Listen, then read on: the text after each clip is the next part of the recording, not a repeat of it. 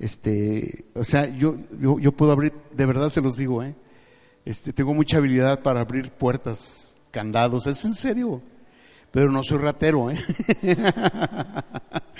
Pero me ha tocado abrirle las puertas a los carros, a las, eh, me acuerdo de una casa donde este, se quedó se quedó encerrado, eh, se quedó cerrada, perdón, y no había manera, estaba la llave puesta por la puerta de adentro, entonces no había, y yo me las ingenié con, conseguí una de esas varas bien largas que son para limpiar, y, pude eh, con un alambre este, desde la ventana agarrar y meterlo y sacar la llave y ya poder abrir este, los carros. El otro día, eh, ¿quién, ¿quién, iba? Iban a salir y se les quedó la llave y estaban, ah, a ti me da Aurora las llaves de tu carro, ya me acordé. Y les surgía porque tenían que ir al aeropuerto, ¿no? Creo que ya iban al aeropuerto. Y estaban desesperados porque decían, pues ¿qué hacemos, no? Pues que un Uber, pero... Y, y Aurorita había olvidado la llave ahí. Entonces este, yo metí una, ya dije, ya sé cómo, ya fui por un gancho de alambre, un, un gancho de alambre y le hice el ganchito con las pinzas y luego este, le dije a otro que me ayudara con un desarmador a abrir un poquito la puerta. Dije, pero no es muy duro para que no se rompa la pintura. Ya metí el gancho y no abría. Y ya me dijo, no, que se me hace que del otro lado. Y ahí vamos por el otro lado. Y lo mismo, y pum, que lo abro. Ya se pudieron ir, gracias a Dios. Y pues bueno, lo mismo pasó con este, que yo le abrí y dije, pues al ser de Samara.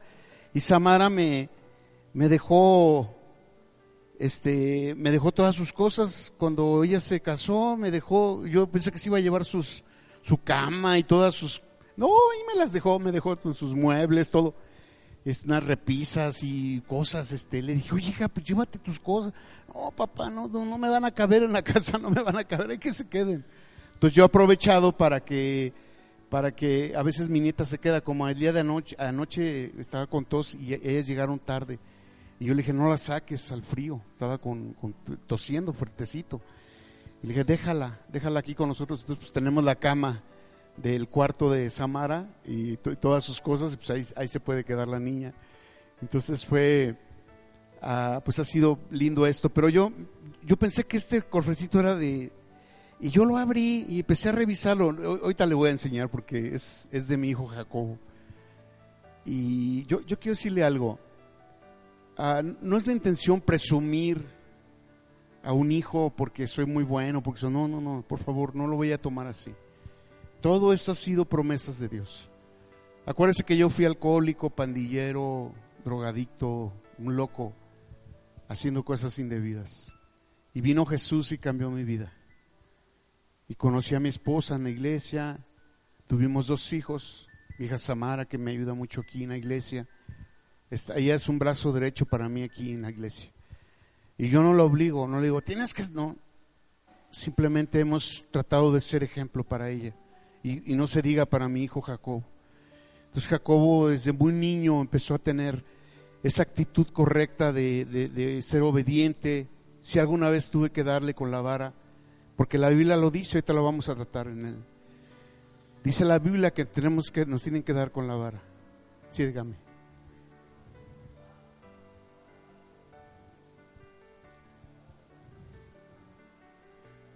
Muy bien.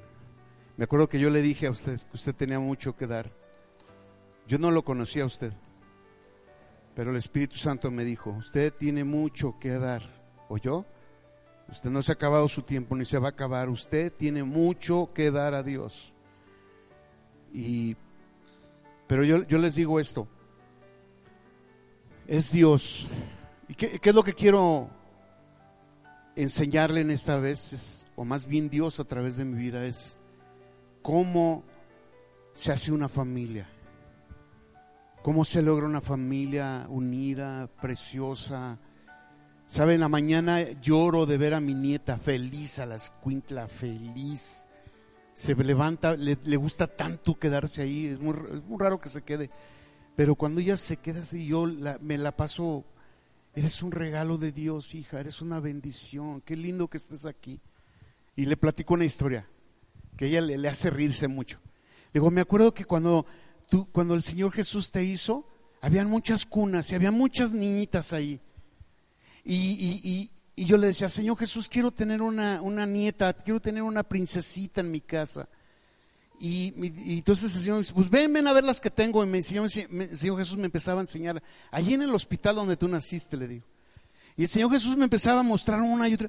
Y yo te vi a ti, dije, no, esta, esta, esta niña, yo la quiero a esta, ¿no? Y Jesús, no, mira, pero ven, ven a ver, y que yo, no, no, pero me regresaba y decía, y, esta, y eras tú, y yo decía, esta, esta, esta princesita, yo la quiero. Por favor, Jesús. Dijo, bueno, pero me la vas a cuidar, ¿verdad? Sí, Señor, yo te la cuido, yo te cuido.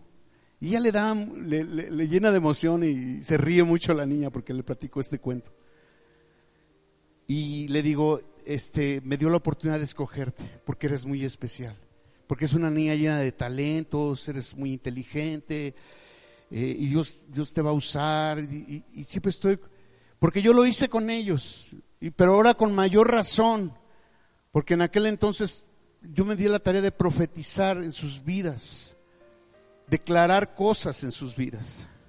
Déjeme comenzar con, con un versículo que está en, la Biblia, que, es, uh, instruye al niño en su camino y aun cuando fuere viejo no se apartará.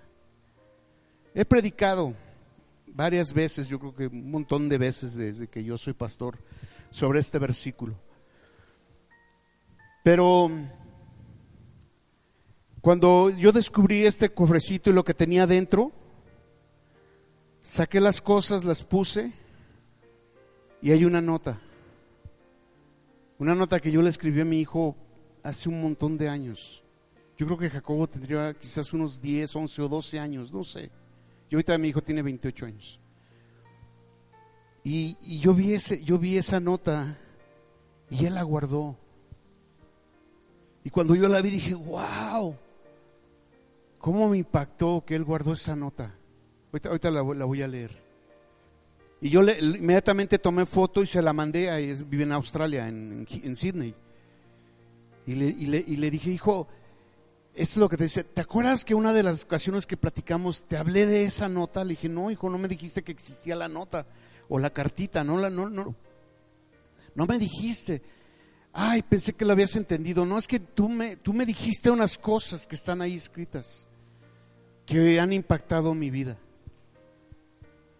Y, yo dije, wow. Y, por eso, y, luego le pedí autorización. Digo, aquí tengo, le mandé la foto del cofrecito con todo lo que tiene. Tiene unas medallas. Tiene monedas, unas cositas, pistolitas, este, cuando fue allá a, a Estados Unidos, este, una medalla que nos llenó de orgullo es una medalla de, excelencia de, de, la escuela donde él estudió.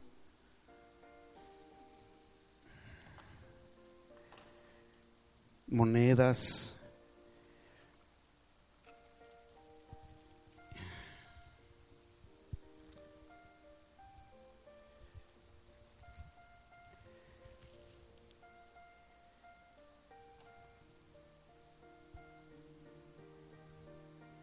Un, halcón. Este yo se lo regalé. Es de plata. Y le regalé su, su halcón. No, le digo águila porque nosotros no somos de la América, por eso. no se crea, estoy bromeando. Y pude, pude tener esta... Eh, eh, eh, aquí está la nota. Ay, pensé que no venía, pero aquí está. Este, estábamos en unas, vacaciones y es el Mayan Palace, la notita, y yo, yo se la escribí. Habíamos ido de vacaciones. Ahorita, ahorita se las voy a leer lo que dice. Pero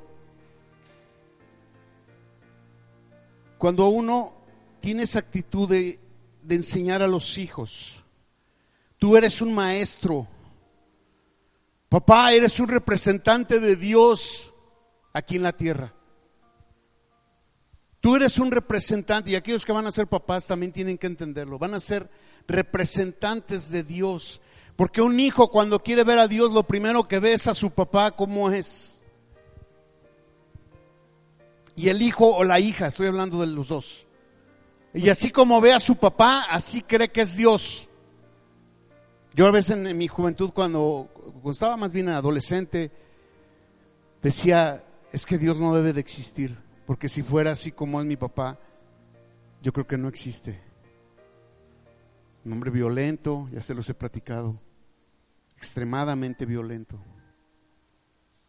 Y yo decía, no debe de existir, porque no creo que Dios sea así. Uno se remite inmediatamente. Si papá se fue, ¿por qué te fuiste, papá? Si papá se, murió, ¿por qué te moriste? ¿Por qué te moriste y me dejaste solo? ¿Por qué te largaste y me dejaste cuando yo te necesitaba? Es un dolor en el corazón del ser humano tan fuerte, tan profundo que afecta tanto en tu vida por no haber tenido el abrazo de tu papá, por no haber tenido ese momento de, de amor de papá, que te sintieras protegido. Por eso representa tanto a Dios, papá. ¿Dónde estabas, papá? Es ese dolor. Fíjense, yo puse aquí el cofrecito. Los hijos son nuestro legado a la humanidad.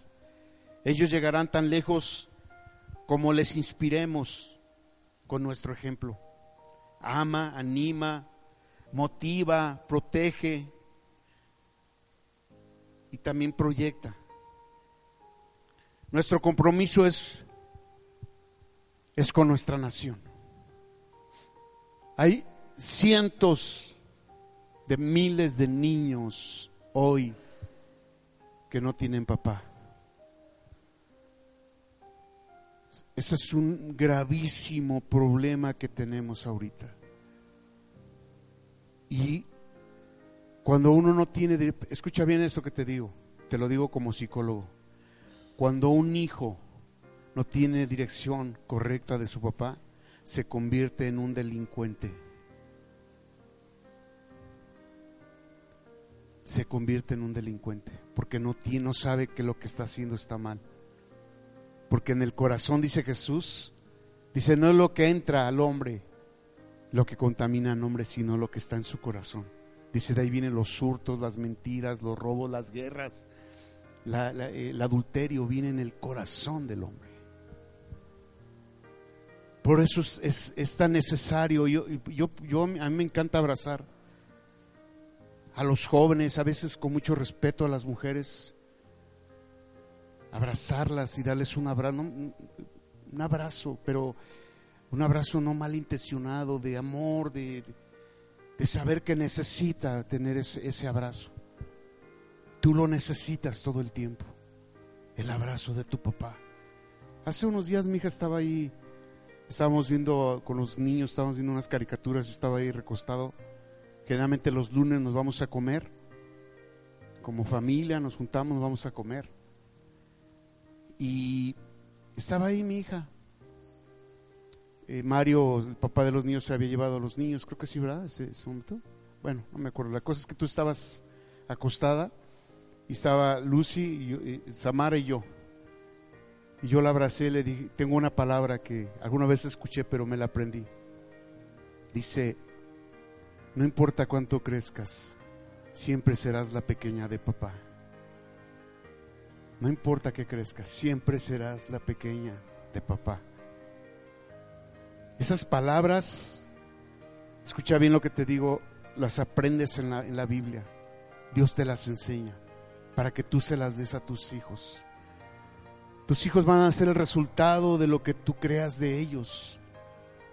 Si tú le dices a ella, sé que lo digo mucho, pero si tú le dices eres un bueno para nada, no sirves, o que le digas, ay niñita, a un, a un varoncito que tú le digas, pareces niña que estás chillando todo el tiempo, aguas con esas palabras,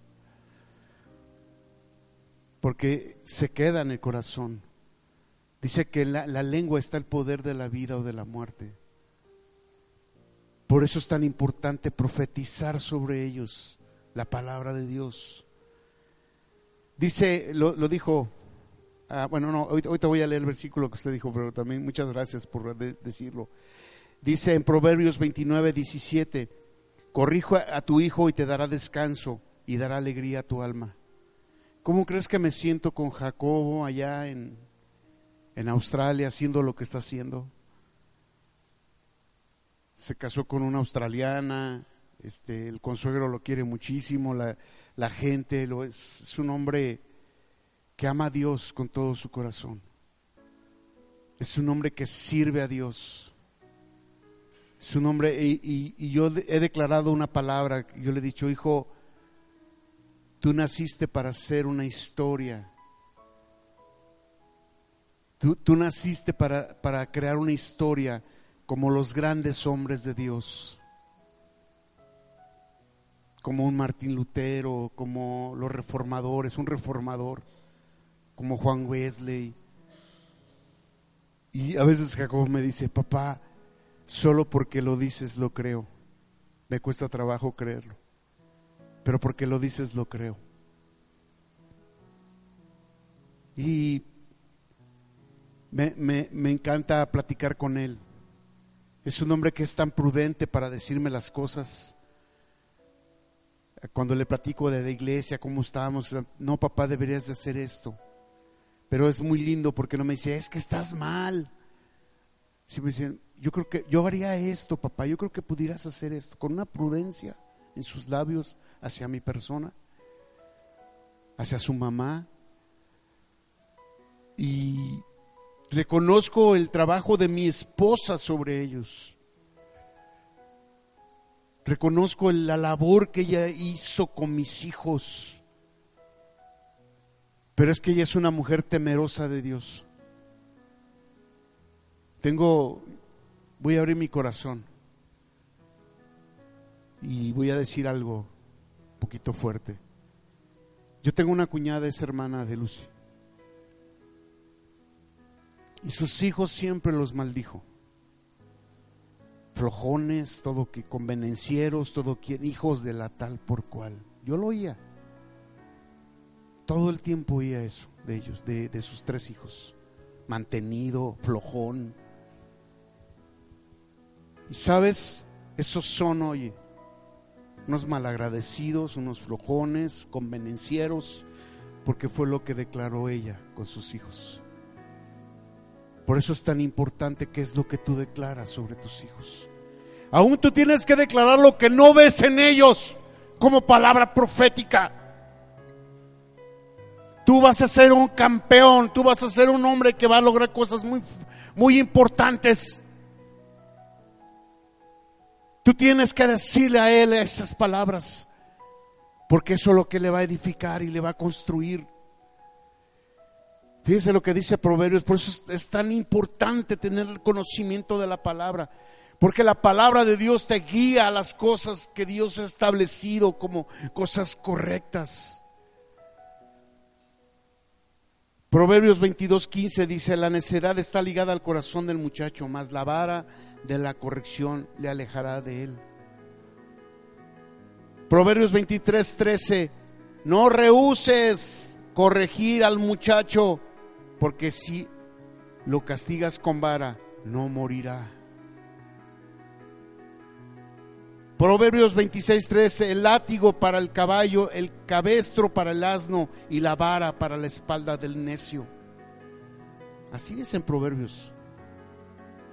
Proverbios 29, 15, la vara de la corrección dan sabiduría, mas el muchacho consentido avergonzará al padre o a su madre. Cuando a veces los hijos los consentimos de más, tenemos que ser prudentes cómo, cómo decimos, cómo, cómo hacemos. A veces mi, mi, nieta me acuerdo que un día eh, Samara, mi hija, la reprendió. No, no, véngase, ¿no? Y, Samara la corrigió y salió y, me veía así como, abuelito, casi como diciendo, casi me decía, defiéndeme, ¿no? defiéndeme, ¿no? Dije, no, hija, obedezca a su mamá. Te quiero mucho, pero tienes que obedecer a tu mamá. Obedeces a tu mamá. Ya si veo algo raro, a lo mejor yo lo platico con ella aparte. Si hubiera algo que no está correcto. Porque sí, una de las cosas que hoy está diciendo es que en psicología, los psicólogos de hoy, de la filosofía del mundo, dice que no debes de golpear a los hijos. Y eso es un engaño del diablo. No debes, no, dice que no, que no golpees a los hijos, que no los maltrates. ¿Y qué crees que está sucediendo en este tiempo? Hijos que, que le gritan al maestro, le avientan de cosas. Hijos que no, no saben lo que es tener una autoridad. Por eso es necesaria la vara. ¿Sabe David, el salmista? No corrigió a uno de sus hijos que se llama Absalón, era el tercer hijo. Se llama Absalón, se llamaba Absalón ese hombre.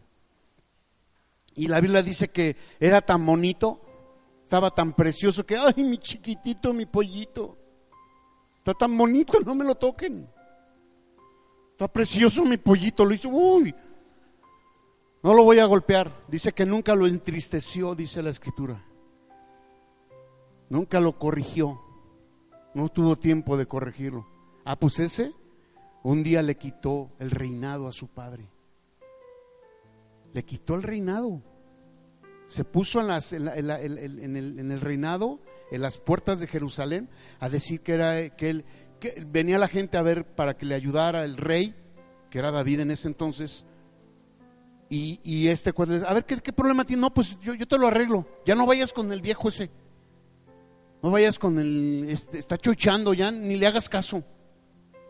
Ya no le hagas caso. Y de repente se ganó a la gente. Y, y tumbó, por 10 años anduvo David por ahí correteado por el hijo, para que sepa, huyendo. Y un día, él, cuando ya hubo, Dios le molestó muchísimo esto. Y un día, huyendo a Absalón, iban con su ejército, iba a caballo corriendo y dice que se enredó sus cabellos en un árbol, las ramas de un árbol. Y ahí los, los flecheros de, David, de su ejército, ¡pum! le dieron, lo, flecharon, le clavaron flechas y lo mataron. Fue muy doloroso para David. Fue muy doloroso, muy triste para David. Dice que cuando supo que había muerto se tiró al suelo y se echaba tierra encima. Era una señal de luto, porque nunca lo corrigió. Tenemos que corregir, pero de la manera correcta. Te le voy a decir cómo es la manera correcta. Por eso no debes darle con la vara para descargar toda tu frustración y toda tu ira. Eso no se vale. Ahí está el problema. El problema no está en que le des. El problema está cómo le das. A veces eh, damos a los hijos, los golpeamos cuando estamos enfurecidos con problemas que ni siquiera tienen que ver con el problema que él tenía en ese momento o la travesura que hubiera hecho. Y descargamos, podríamos descargar toda la ira y todo el enojo y ahí es cuando nos mandamos y eso ya no es algo que Dios aprueba. Fíjate lo que dice eh, en esta parte de la escritura, dice, en Proverbios 19, 18 dice, castiga a tu hijo en tanto que hay esperanza, mas no se apresure tu alma para destruirlo. Ahí está el problema. Si tienes que darle unas... unas... Yo, yo golpeé muy pocas veces a mis hijos. Ah, esa es hija. Esta es la vara de Samara que yo usaba uno más grueso y más grande. No, no, sé. Es en serio, muy chiquitos de lo que teníamos. ¿Te acuerdas que teníamos uno colgado ahí? Y, Lucy tenía ahí uno colgado le decíamos, a, Jacobo, ya fue cuando Jacobo estaba, le yo también con el cuero a veces, pero, y también algo que te debe de aprender. Pero eh, ahí lo de, y, yo me acuerdo, por ejemplo, con Margot, mi, cuñada, con sus gemelos, ahí está la vara, ahí está la... Y, se le queda viendo hacia la vara, a, la, vara. ¿Por qué? Porque tú no debes de golpearle con la mano. Porque el niño identifica la vara, no a tu, a tu persona. ¿Sabes eso? Por eso es necesario tener una vara. Esta es una de un ejemplo, por, por ahí conseguirte un, una varita, una, una, bueno, y dar con la vara. ¿Y sabes algo que te voy a decir? Dios nos da con la vara. Dios nos da con una vara. Claro, es una vara espiritual, pero nos da el Señor. Dice, así como al hijo a quien ama.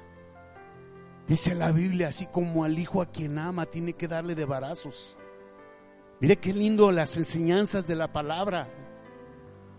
Entonces, cuando tu hijo necesita, dale. Yo recuerdo de una, una eh, líder que estuvo viniendo aquí a la iglesia, tenía un hijo, pero ella lo abandonó. Ella, porque ella estaba estudiando y lo, se lo dejó a la mamá. Y cuando terminó la carrera, este, ella fue madre soltera y, le dejó al niño. Y pues ella por, se sentía como culpable de no atenderlo. Entonces empezó al niño a darle todo lo que quería. Y un día yo la agarré y le dije, a ver, ven, ven, ven. Le digo, te voy a decir algo. Sé que la regaste, sé que no fue la manera correcta, pero no sigas cometiendo errores. Dale. Entonces el niño era berrinchudo, consentido, y yo le decía, dale, con la, dale, porque ahorita que tienes tiempo, porque va a crecer y ya cuando ya crezca, ya no vas a poder darle a un hijo. Ya no vas a poder, imagínate, a ver Marcos, párate. Este es un hijo que alguna vez le di unos, es mi sobrino, pero alguna vez sí le di unos cuando estaba niño le di unos cuerazos. Imagínate que yo me atreva a darle uno, este no, se me va encima, mano. se me va encima me va, ¿qué te pasa, no? ¿No es cierto? Entonces hay momentos, por eso es cuando el niño, cuando está pequeño, que sepa lo que es la autoridad, que sepa respetar la autoridad. Esa es la manera correcta. Porque ya de repente hay papás que quieren agarrarse a su hijo. Mi hermano es más, a ver, ven, ven, hijito, ven, ven tú, ven, ven, hijo, ven, Axel. Vean el tamaño de este muchacho. Mi hermano es un poquito más bajito que yo, un poquito, ¿eh? Imagínate este chico que se le venga a mi hermano, yo creo que lo agarra así, a ver, ven, lo agarra así de la cabeza y le hace, no, espérate, papá, espérate, no.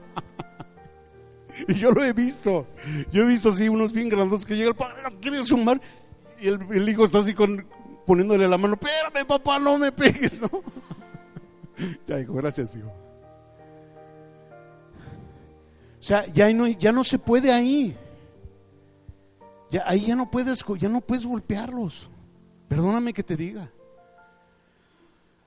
Pero si puedes con ellos ya negociar. Pero ahora un, aspecto que yo te quiero decir que, también nos enseñaron en psicología era que la enseñanza de un niño era de los cero años a los siete años. Algunos dicen que a los cinco. Ahí va a recibir toda la educación que ese niño necesita. Entonces, es la edad donde tú tienes que darle principios, valores, no destruyas, no rompas, eh, respeta a los adultos, respeta a la autoridad, respeta. Ahí es donde se dan los principios y valores. Creo que alguna vez le comenté que tuvimos la oportunidad de los varios pastores de estar en la Cámara de Diputados por primera vez nos invitaron a 300 pastores, hace como cuatro años. Y nos dejaron de decir algunas palabras. Y yo tuve que decir unas... era como los diputados y, y esa gente de política diciendo, ¿qué hacemos? Ayúdenos porque esto está tremendo, ¿qué hacemos? Eso es lo que yo percibí de ellos. Entonces hubo ponencias de, hablando de sobre todo de los aspectos de la familia. Y yo hablé acerca de la educación y dije, yo, sé que una de las cosas que hace las personas o los políticos es que piensan que la educación de un niño se da en la escuela. Y sí se da una parte, pero los principios y valores se dan en casa. O sea, ya te dan, en la escuela te dan una educación, te dan una preparación académica. Y yo les decía, eh, ¿cuántas veces decimos a un niño cuando se portó mal? Pues que no vas a la escuela, como creyendo que ahí le van a dar los principios y valores. Pero se dan en casa. Le dije, yo sé que esto va a sonar un poco fuerte, pero no me importa decirlo. ¿Cuántos políticos han estudiado en Harvard, en Oxford, y han sido los más grandes ladrones de México? Muchas gracias. Ya me fui a sentar. O sea, discúlpame, la educación académica no te da los principios y valores. Tú se los das a tus hijos, a tus nietos en casa. Los abuelos, dice la palabra, que son los que tienen que también estar dando principios y valores a sus, a sus generaciones. Dice que son como coronas de los abuelos. Nietos son coronas de los abuelos. Son regalos de Dios. Y yo de veras quiero a mis nietos como no tiene una idea. Me encanta que estén en casa, me gusta tanto compartir con ellos. El niño me lo, me lo subo a la moto a dar vueltas. Le encanta andar en la moto, el chamaco agarrado ahí. Y a veces me lo, me, lo llevo a dar alguna vuelta y todo. Y sabe, también Samara ahí, no, no se preocupe, no ha pasado nada, gracias a Dios. Pero eh, eso sí, este, eh, así como ven a mi hija, anda en moto, le encanta andar en moto. Y mi esposa me dice, es que ustedes dos me van a volver loca. Me tienen con el Jesús en la boca todo el tiempo, dice, ¿no?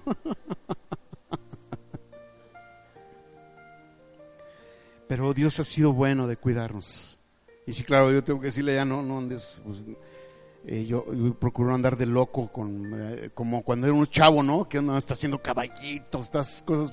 No, ya no, una caída y una fractura o algo puede ser tremendo, ¿no? Entonces, con mucha precaución lo trato de hacerlo y siempre voy orando, Señor, guárdame, guárdame de un accidente, guárdame de, de algo que pueda pasar. Y de veras, Dios, ¿cómo ha protegido? Tengo 10 años, solo en octubre cumplo 10 años con la moto que tengo. Ya antes habían dado de chavo, habían dado mucho en moto. Pero bueno, yo, yo espero que esta predicación traiga tanta luz a su vida para educar a sus hijos, para, darle, para darles eh, la palabra precisa y también darles con la vara cuando necesitan. No tenga temor de eso. No piense, ay, lo voy a traumar, no es cierto. Por ahí hay, hay muchos eh, eh, memes en el Face donde dice, la chancla fue el mejor psicólogo que tuve, ¿no es cierto? Nosotros decimos, la chancla era el mejor psicólogo. Y yo me acuerdo que mi mamá le decía a la maestra, si se, mi hijo se porta mal, usted dele, ¿no? Ah, no, se le decían dos veces, ¿no? Ya tenía yo la regla aquí en la espalda y en las pompis, pero bien marcada la regla, ¿no? O, o el borradorzazo, ¿no? Yo me acuerdo que un día me paré y me dicen, no quiero que se estén parando. Yo quería ir al baño y me paro y ahí voy y ¡pum! Así el borrador en la mera maceta. Me fui para atrás con el borrador. Le dije que no se parara. Ay, es que quiero ir al baño. No me importa, siéntese. Hasta las ganas se me fueron ahí en ese momento. Entonces, pero son cosas que no se deben de perder. Hoy el humanismo es la filosofía del hombre por el hombre. Y el humanismo es la filosofía del hombre por el hombre. Y lo único que hace es confundir más, traer a cosas más fuertes. Por eso necesitamos aprender principios. A, sus hijos tienen que decirle, varón, eres un hombre, vas a tener tu familia. a la mujercita, eres una mujer, vas a tener tu familia, vas a tener hijos. Papá, tienes que ser así. No le dejes todo el trabajo. No solo eres proveedor. Ya sé que te lo estoy repite y repite, pero no solo eres proveedor. Qué bueno que eres proveedor. Dios, qué bendición. Pero eres el capitán del barco. Eres el gerente de la empresa. Y así como está tu, tu barco, así eres tú. Ya me acuerdo que me decía, es que me decía un, hombre en consejería, es que usted no la conoce, es que es esto y es lo otro. Y, yo le dije, ¿sabes qué, varón? Tú la has hecho así. Yo, sí, tú la has hecho así.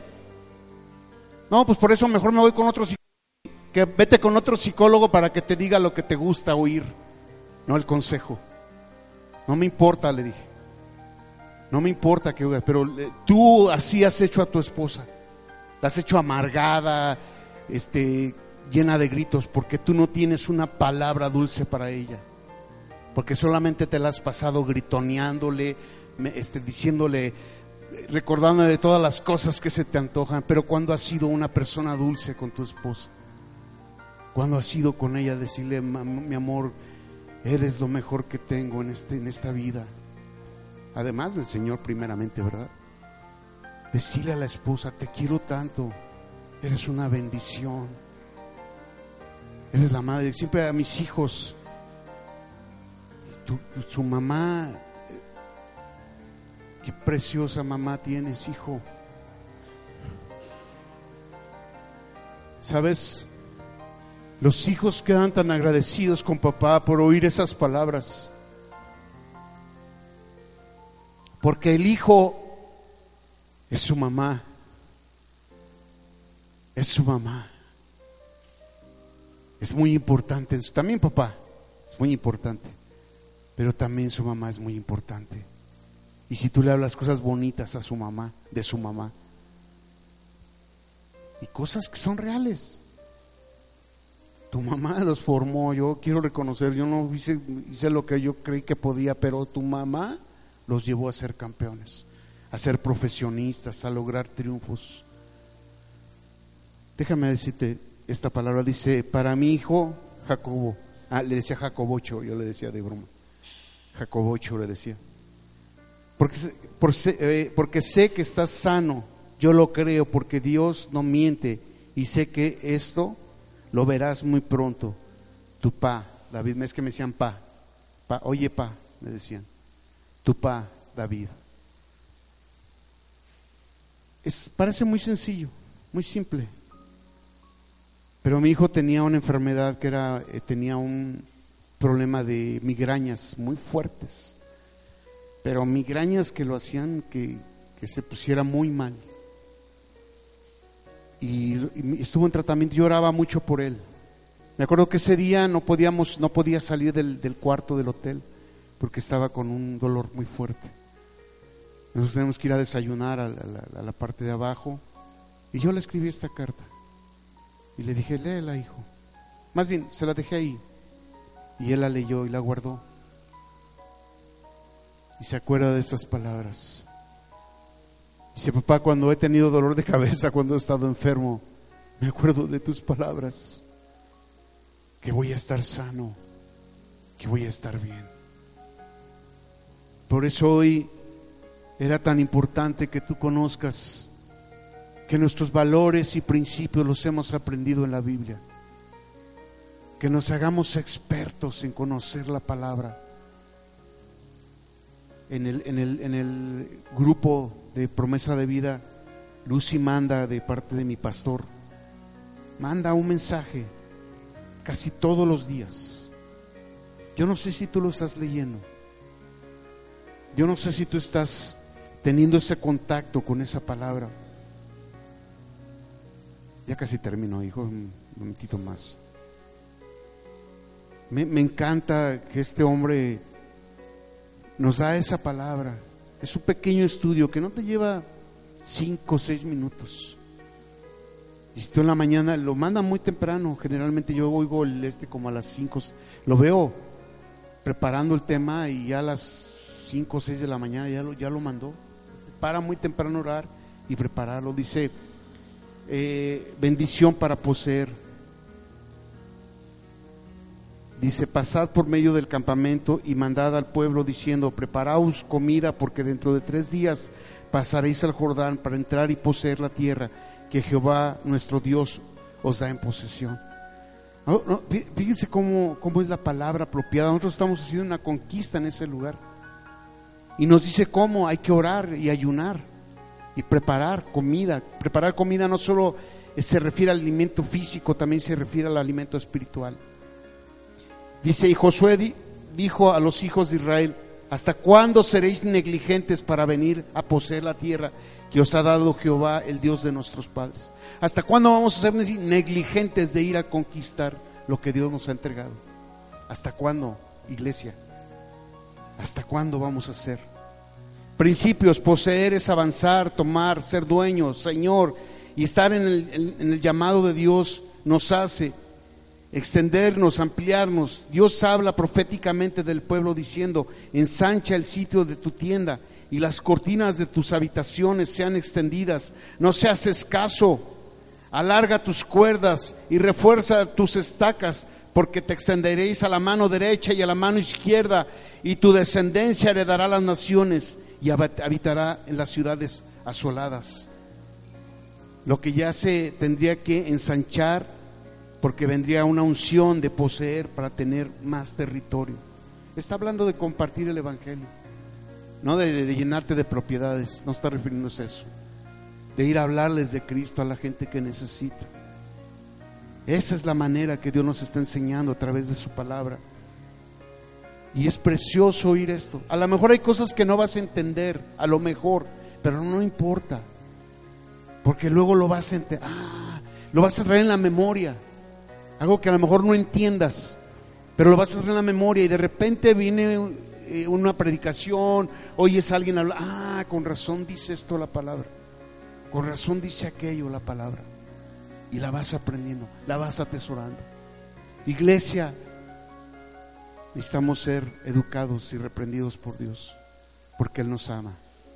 Ponte de pie, por favor.